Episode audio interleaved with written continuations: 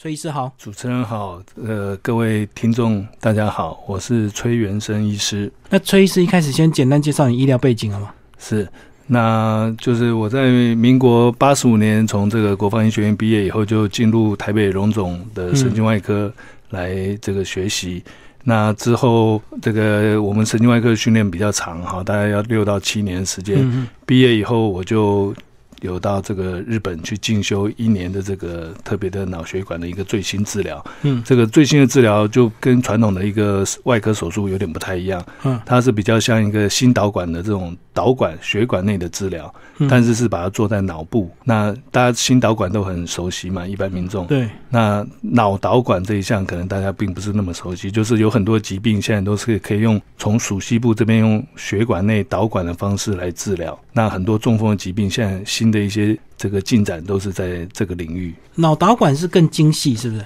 哎，对，它走的距离可能更远，要绕过心脏以后再上到脑部。嗯，那开口是从哪边开？开口在脚，就是属膝部做心导管的位置，然后一直一直进去到脑。是哇，这个太神奇了吧！这个科技这就是一个比较新的一个治疗。那随着这个科技的进步，材料越做越精细，越做越好哈。所以现在这个自从二零一五年这个脑中风有一个很新的进展，都是发展在这个领域。那我自从这个民国九十六年在日本东北大学进修完之后，后来就一直持续在台中荣民总医院神经外科服务。那这次为什么会呃被邀约出所？那这当然也是一个缘分哈。本身因为我们平常门诊大部分一天到晚都是在看这类的脑中风疾病的病人。那很多病人即使他是一个高级知识分子，但是有的时候他还是因为尝试很广，有的时候没有涉猎到这个部分。那以至于有一些亲友啊，发生一些中风的憾事的时候啊，没有办法在第一时间获得一个很好的抢救，所以这也是一个其中一个理由。就像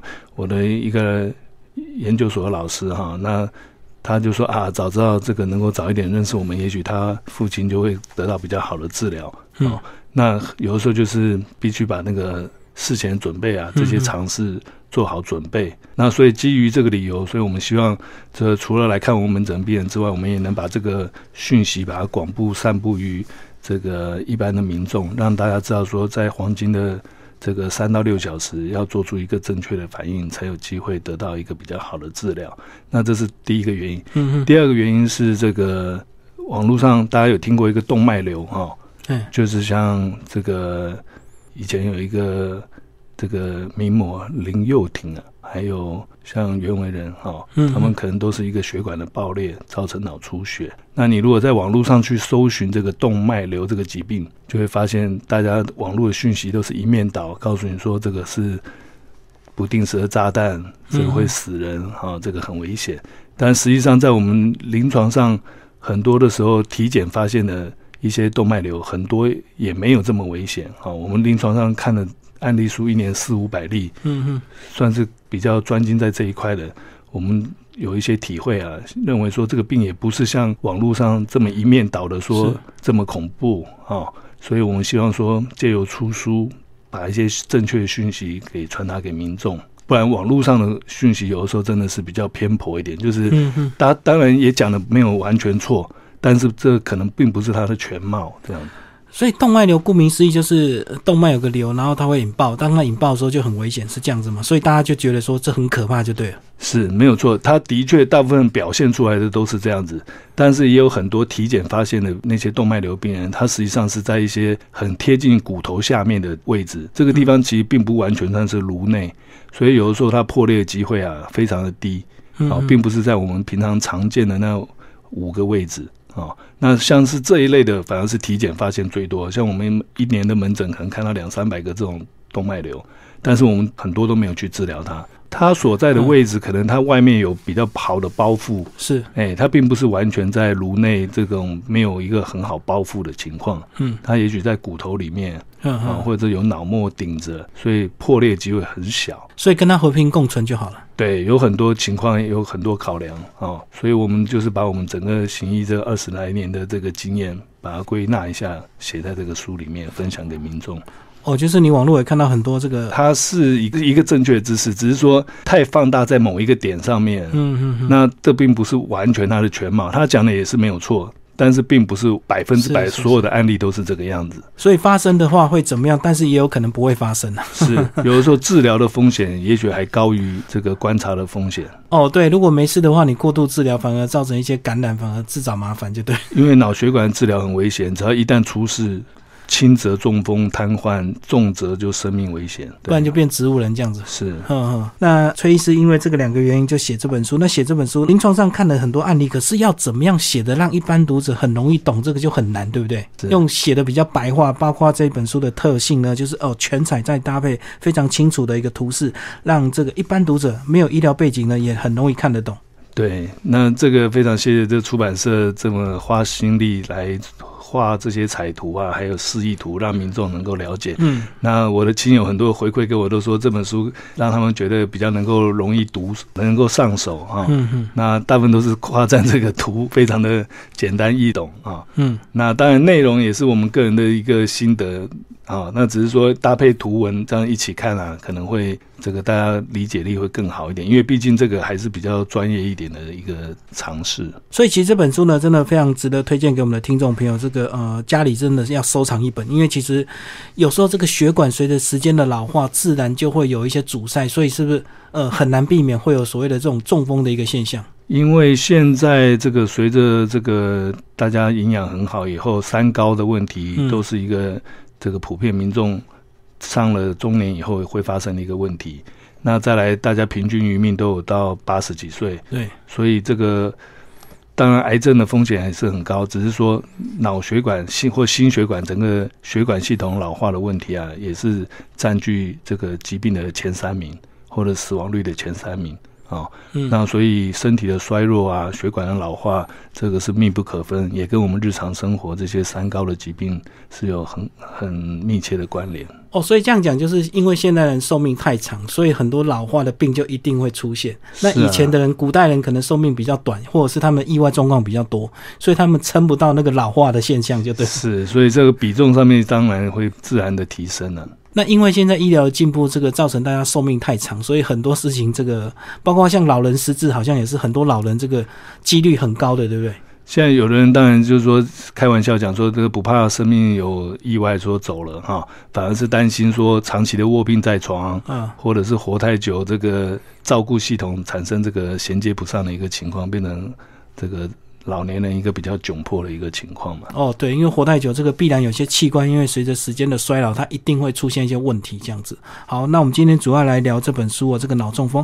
那我们在讲到过去的这个印象的脑中风，好像都是会突然发生，然后就很危险。那所以脑中风都是急性的嘛？那有没有慢性脑中风？也有哈，嗯那这个我们身体里面的血管系统就好像这个灌溉田道的水渠一样啊、嗯那它如果某个地方有阻塞或者不顺畅的话，就会造成这个田的干涸。那也许它有一些互相通道可以互相来帮忙，一条血管系堵住了，嗯它可能可以绕别条哈、但是如果你的代偿系统没有这么好的话，突然有一个地方堵住了，也许那个区域的症状就会很急性，嗯表现出一手一脚的没有力气。嗯那这种当然是比较明显的中风，就是一个很急性的。那所谓慢性的，就是说它血管长期慢慢堵塞，那造成血液循环不好，也许会产生一些智力的退化，嗯像一个血管性的失智症哦，或者是常常产生头晕啊、有一些头痛这些脑缺氧的一个现象，这也是一种慢性的表现。那当然，长期下来，有的时候在血液里面会慢慢形成一些血栓，它飘到哪里就造成哪一个地方，这个大脑受到影响。嗯那也许那个大脑暂时是没有很明显的功能，你感觉不出来，嗯但累积多了，你就功能就自然就退化，或者脑萎缩就出来了。所以讲到血栓这个堵塞，这个是是不是还有几率跟运气的一个问题啊？是，就是如果这个堵到重要的地方就很明显，那如果堵到不重要的地方，可能还可以撑比较久。这样，对这个脑血管疾病，它什么时候发生都不可预期。那当然，这个运气的成分也是占的蛮重的哦。那这也就呼应我们这本书，我们的书名，我当然时写的时候，我们当然是想说，是不是用一个快易通啊、嗯嗯就是掌握这个口诀，能够掌握黄金三到六小时，尽快的送医，就越容易打通，然后也让民众能够读了这本书，很快就了解，很很快就融会贯通哈，所以想要取这个快易通这个名字。那我们这个出版社它比较灵活一点，它就取了一个脑中风神救援哈。嗯嗯。那我个人也觉得，就像呼应刚才主持人讲的，这的确是有运气的成分在。嗯。所以我觉得这个神救援的意思呢，是说你平常可能这个虽然有运气的成分在，但是你如果有做好这个尝试的准备，就是说你平常就知道说，万一有哪些症状是。暗示你是一个中风的表现，你能够尽快的在一个三到六小时之内送到一个恰当的医院，遇到一位对的医师，那这就可以得到很好的恢复。嗯嗯，所以的确有运气的成分在里面。那我们一般民众就是要天助自助者啦，啊，就是自己也要充实这方面的尝试啊，知道说最新的这个。脑血管治疗包括导管啊，就像我刚才介绍这个从属膝部来做脑血管的这个手术，嗯，哎，这都是最新的发展。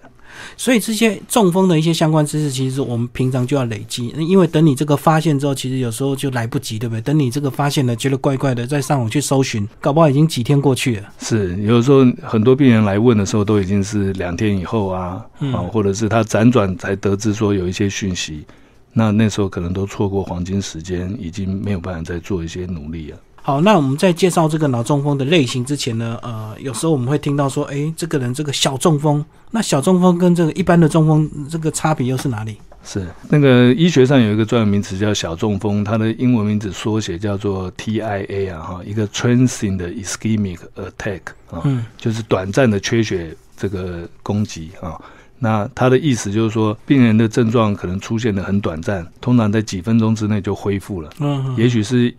比如说左眼的一个突然黑蒙，但是很快就恢复了。嗯或者是一侧手脚很短暂的，他拿的东西掉了。对，但是隔个几秒钟、几分钟之后，哎，他又觉得好多了。对，哦。那只要在定义在二十四小时之内能够快速恢复的，都可以算是一个小中风，就是符合医学上那个 TIA 的一个名词。嗯嗯嗯。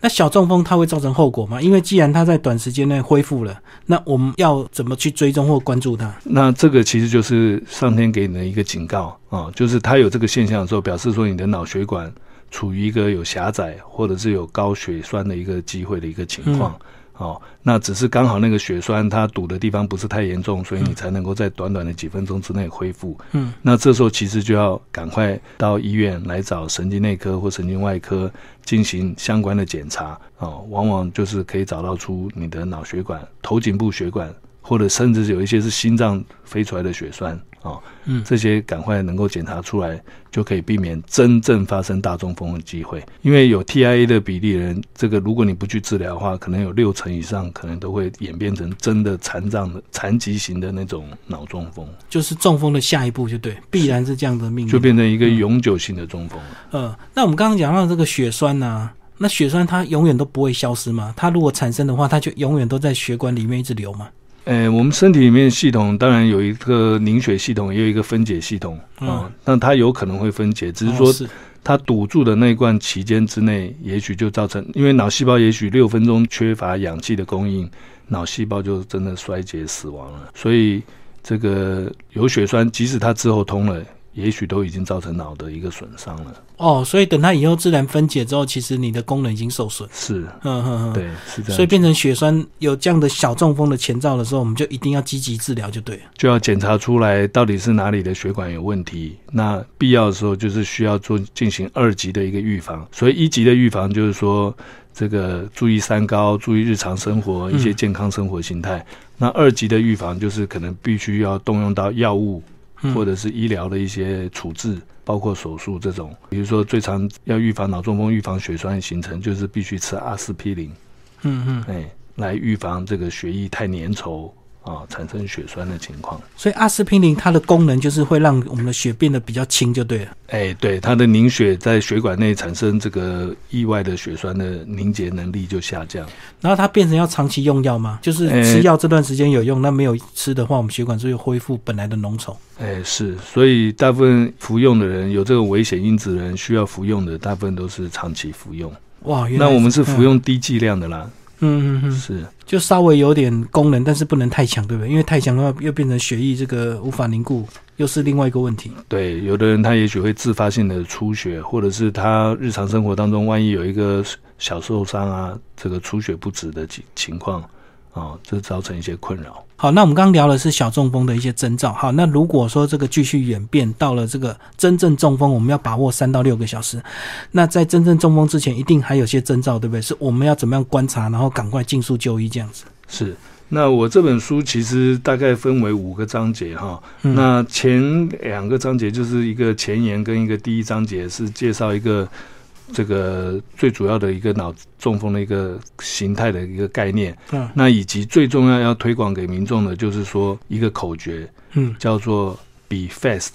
啊、在我们的书的这个蛮前面就有，在我们这个书的第二十页哈、就是分秒必争的急性脑中风治疗有一个口诀，嗯。这个就是二零一五年这个最新的一个推广的一个概念。嗯所谓 “Be Fast” 都是六个英文字的一个缩写的开头是嗯、第一个 B 是 balance，就是说突然出现一个突然的一个平衡嗯走路不稳啊、那也许是一个小脑的中风或者是一个脑缺血的表现嗯啊，这要注意。第二个字母是一，就是眼睛啊，eye。那这个眼睛如果突然出现单侧的黑蒙，突然一侧好像这个黑幕降下来，突然看不到，那这也许就是一个血栓影响到眼动脉的一个表现嗯啊、那这个也是要特别的注意，都是一个常见的一个表现。那第三个英文字母 F，face，嗯就是这个脸部突然出现歪斜，讲话好像有点这个流口水嗯啊，嘴巴有点歪掉，那有一些不对称的表情，是不能够控制的，那这也要考虑是不是一个急性脑中风。第四个字母 A 就是 arm，就是手臂啊。这个手臂如果单侧突然举不起来，嗯出现无力、麻木很严重的情况，或者是说拿的东西突然掉落是没有办法控制的，就要考虑是不是嗯。对侧脑的一个中风，就是左脑管右手右脚，右脑管左手左脚啊、是不是这个对侧脑的有一个状况？那第五个字母就是 S，就 speech，就是讲话突然变大舌头，嗯。讲不出来啊、或者是产生运动型的失语症，这个完全讲不出字来，或者是听不懂鸡同鸭讲嗯哦，这种是感官性的失语症，这也是一个中风的表现。那最后一个字母 T 就是有两个意涵，第一个 T 就是 time，就是时一定要记住时间，你要知道你发作这个时间，嗯嗯送到医院，那这时候医生才会知道说你是几点几分发作的，对那才会看看有没有超过三到六小时。如果超过了这个时间，那你可能就没有办法接受这个化血栓药物的注射。所以时间是一个变得蛮关键的一个一个因子啊嗯，所以要记住你发作的这个时间。是你如果讲不清楚，那医生往往就没有办法给你打打药。有的人发生在睡睡眠当中，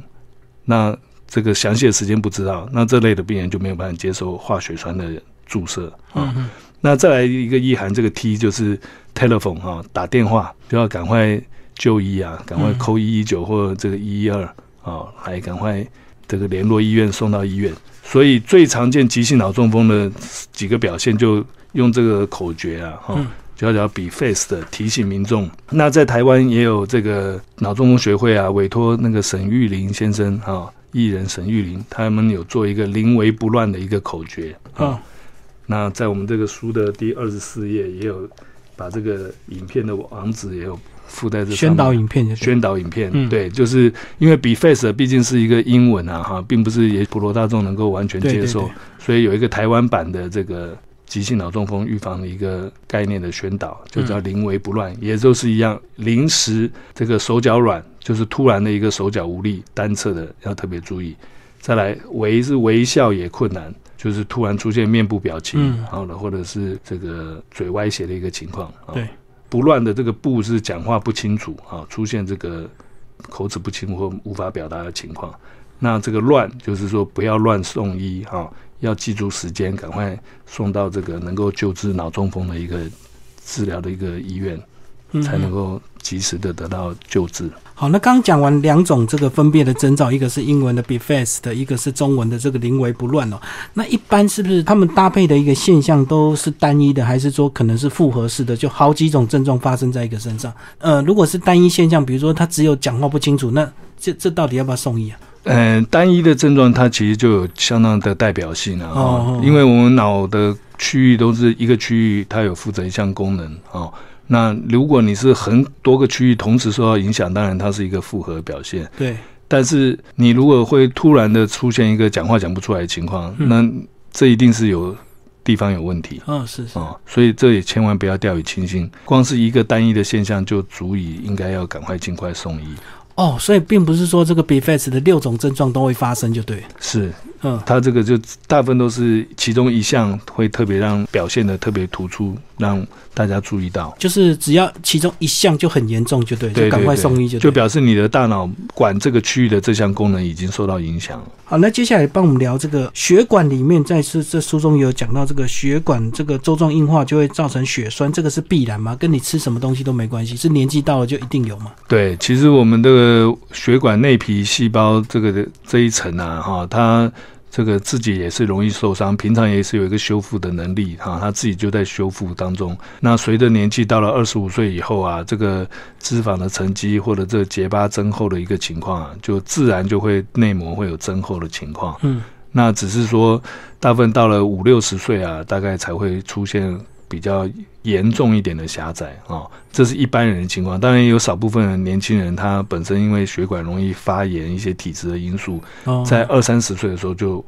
自然而然就堵住了啊！是是，那以一般人来讲，主要还是跟这个胆固醇的沉积、这个血管的受伤修复这些有关系，所以它需要长期的累积。大概我们的病人需要做到二级预防的，大部分都是需要在这个五十岁以后。嗯啊，正常人，那当然这跟自己有没有控制一些抽烟啊，是这个三高控制、糖尿病的啊，这些有关联啊。那到了七八十岁，那几乎大部分的那个民众都有这种血管的问题了。嗯嗯，只是有没有到这个我们治疗的标准？因为我们的治疗标准有时候是蛮高的，是要这个百分之七十以上的狭窄才会用一些外科手术的方法来治疗。嗯，那七十以下的大部分都算中度狭窄，都还是用阿司匹林这种药物来预防。哦，让它分解就对。哎，应该也不是让它分解，是说我们如果去观察那个小水沟啊，哈，一个小水沟，它旁边有个石头的时候，那个石头的后面自然会产生漩涡，对，那水流就在那边打转。嗯，那在血液里面也是一样，你如果那个血管壁上有一个凸起狭窄。那它的后面就会自然形成漩涡，嗯，那这个漩涡转转转转久了，如果你的血液太粘稠，它就变成凝结比较像成块了，嗯嗯，那这时候它飘出去就会造成血栓，对，哦，所以如果不是一个线性的血流，它因为有一个涡流的情况，就容易产生血栓。那这种情况下，就是最好要有阿司匹林来让血液不要那么容易凝凝固粘稠。这样就可以降低中风的风险。好，那刚刚医师讲到说，如果是百分之七十以上就要做所谓的外科，那外科是不是就是像我们讲的这个什么，得装了一个导管啊，或者是怎么样？对，那外科手术当然也有很多种方法哈，有的是开刀进去把一个斑块切出来，把血管里面它拿出来的东西就有点像一个 cheese cake 一样啊，浓稠的，对，就一个周状硬化黄黄的一个黄斑。那再来，现在很多新式的大家都喜欢一个微创的一个手术，就是做导管，嗯，它可以不用真的开刀，在一个局部麻醉之下就可以把这个支架放在血管里面，把这个狭窄的血管。撑的比较宽大一点，把它撑开就对，对，就可以让血流能够顺畅，不要产生涡流，就可以达到预防脑中风的一个效果。所以这个呃外科怎么处置，就是要看临床的表现就对。对，那我们这个书里面这个。第二章就是针对两个族群，一个就是很多人会想要做检查，但是不知道做什么检查，也许是一个过度检查，或者是这个没有切中目标的检查，那也许反而让自己身体暴露在过多的 X 光射线或者是这个显影剂的之下啊。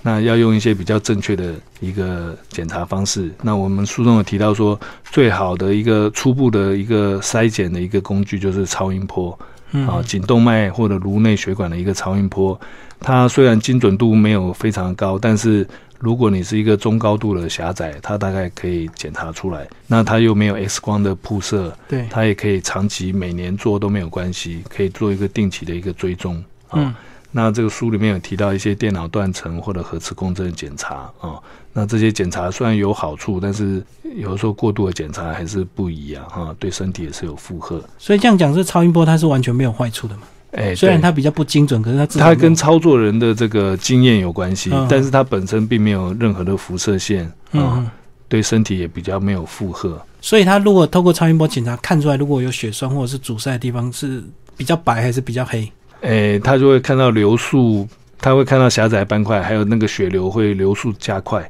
哦，因为前面堵住这个冲过冲冲过那个峡口，那个白努力原理之下，它会流速大幅增加。嗯，就跟那个塞车一样，塞车前面是很慢，等塞过之后，大家就拼命的飙，因为堵太久了，就对。对，这是一个流体的一个现象。嗯嗯是。第二个章节其实也就是刚才有提到说一些常见疾病的一个治疗，包括了导管啊，哈，还有这个手术的治疗，都在这个我们的这个第二章节，嗯，就是如何做检查以及如何做做治疗，这边都有充分的介绍。对，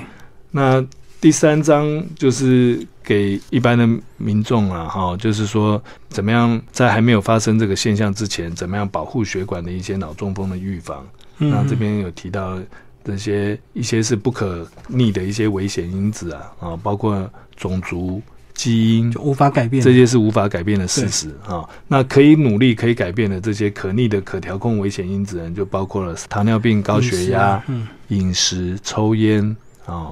那运动这些如何改善自己的生活习惯，让这个血管比较健康，降低它中风的发生机会啊？那这个这个章节是我想是也是对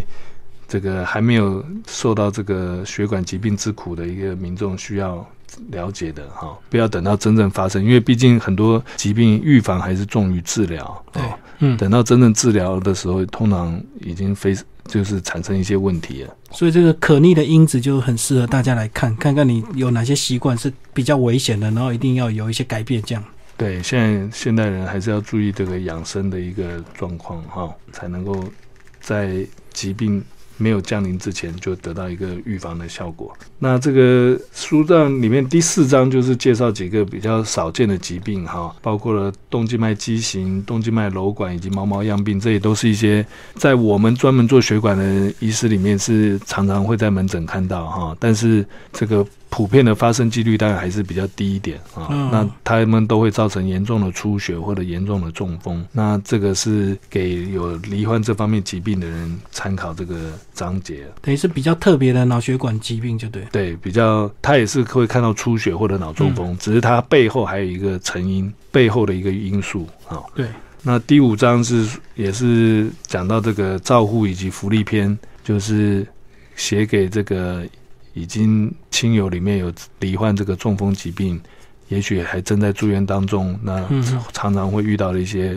这个医疗上面一些事情啊，包括了这个中风有没有符合重大伤病啊，啊或者很严重的中风开始治疗的时候，也许要花好几个月的时间，是不是需要做到气切的一个迷失啊，啊以及现在这个那个为健保局在推的一个这个。急性脑中风后期照顾的一个 PAC 计划，就是大家知道说中风并不是这个很快能够恢复，但是又要分摊这个急性医院的一个压力哈，所以就会有一个计划来辅导，从前二十一天之后照顾完之后，就转到一个次级的中型医院做二级的一个复健，类似像这样的问题都有在写在第五章当中，还有一些八十两表申请，这个都是。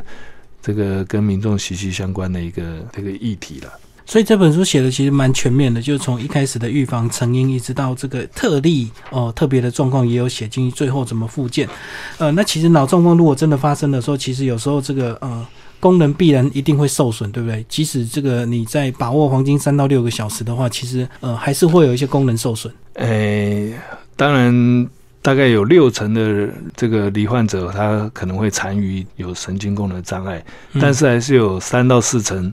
这个受赐于这个最新的这个脑中风急性治疗的一个好处啊，就是把血块清出来，血管打通以后，它几乎是完全的恢复。嗯嗯。啊，这在二零一五年这个最新的导管的一个治疗，就是用所谓的动脉导管取栓，在黄金六小时之内，赶快把这个管子送到很远的这个堵塞的血管的地方，用抽吸的方法把那个血栓完全的抽出来，嗯或者用支架把它一起把那个血块抓出来啊。这两种方法现在都健保有给付了，早期大概都要自费十三万的一个材料费。嗯嗯现在这两年，这个健保局都有通过，所以是不用民众花钱的情况下，如果你有幸接受这个治疗，有四成的机会可以恢复到生活可以自理，几乎看不太出来有这个脑中风的现象。哦，就是要这个动作要够快，把这个血栓迅速取出来，就对。对，血管打通还是相对重要，嗯因为血管没有打通。它一定有很多的细胞受到影响之外，也增加一些出血的风险。那你如果血管有打通，那它的这个支持细胞、脑细胞如果存活越多啊，它的所遗留的那个残疾就会越少。然后他们都是算是一种微创手术，这种小小的就可以开一个小口进去处理了嘛。对，就像一个原子笔头大小的一个大概零点二公分的一个大小，在这个大腿的鼠膝部。嗯嗯嗯哦。所以现在是已经普遍应用在这个呃脑中风的处理，就对。对，从二零一五年这个大家这个文献一面倒的支持这种治疗之后哇啊，，就开始普遍了。对越来越普遍。那现在台湾脑中风医学会啊，还有各个学会也都是积极的在培训这些这个操作者，因为突然有这个技术以后啊，台湾很多这个治疗的医师啊，还没有人力上面还没有办法普及到所有的医院都能够做这个手术。所以需要一方面要推广民众这个赶快送医，但是如果民众普遍又都很有这个尝试的时候啊，医生的这边第一线的压力又很大，因为是，很多医院都还没有这个人力可以做这件事情，嗯嗯，哎，所以这等于要双头并行啊。一方面还是要推广卫教知识给民众，一方面是在医疗机构方面也要赶快把这个能量赶快训练好，才能够应付这个第一线的压力。就会崔医师来帮我们做一个总结。我们刚刚一直讲到说，把握三到六个小时送到医院，那其实并不是三到六个小时内送到医院就安全，对不对？因为你们这一段还是要做一些处理跟检查，才能够开始真正的去呃去治疗。对，那这个概念是说，所谓黄金三到六小时，是说你如果有在这个时间之内，医生才会给你治疗。嗯，但是你能够提早二十分钟到，提早半个小时到，你的脑细胞就已经保留越多的存活的机会。嗯对对，所以一分一秒都不要浪费啊、并不是说你只要在六个小时之内就可以跟前面的人有一样的结果，不是这样哈、嗯。那再来就是说，这个运作上面现在都在推广所谓的绿色通道哈、就是说医院的这个流程都在精进哈、就是讲求说病人从发作到医院的时间，医院到电脑断层时间。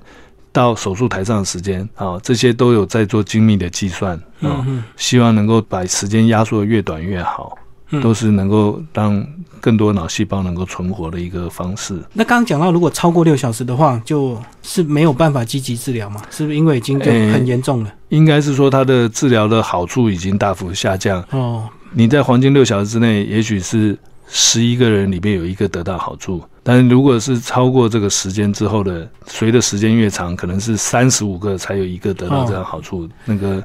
可以得到好处的比例大幅下降。嗯，那但是最新这个二零一八年以后的一个研究，他们拿核磁共振来筛检一些超过时间超过六小时的，嗯。但是在一天之内的，那有一些人他的这个核磁共振看起来还是细胞没有完全死掉，哦，是是，那即使他时间超过了，那这种病人也是可以被筛选出来做这个导管的开通。所以这个只能讲他运气好，他的基因或者是他的体质。诶，应该是说他就是血管并不是一套的这个供应系统，哦它还是有一些其他的侧支循环，能够让它还是能够再撑久一点，嗯嗯，但是还是需要救援。哦，就好像一个山难的发生，它也许暂时有一些供应，但是如果救兵一直不来的话，那些细胞可能还是最后会坏死。哦，就是它可能可以撑比较久一点，因为它可能血管另外一个地方有通过去，所以它的细胞不会死那么快。对，它的可以多撑一段时间，但是如果一直不开通，它可能慢慢慢慢还是会受到很严重的影响。所以当我们不清楚我们到底身体是什么状况，唯一能做就是尽快就医，就对。是，所以就是要民众能够有普遍的这个方面的尝试哈，知道说最新的脑中风的一个治疗的一个趋势，掌握这个口诀哈，不管是临危不乱，或者是呃英文的 be fast 啊，就是提醒大家要有这个情况就要警觉。好，今天谢谢我们的崔元生医生为大家介绍他这本新书《脑中风神救援》，然后资料夹文化所出版，谢谢。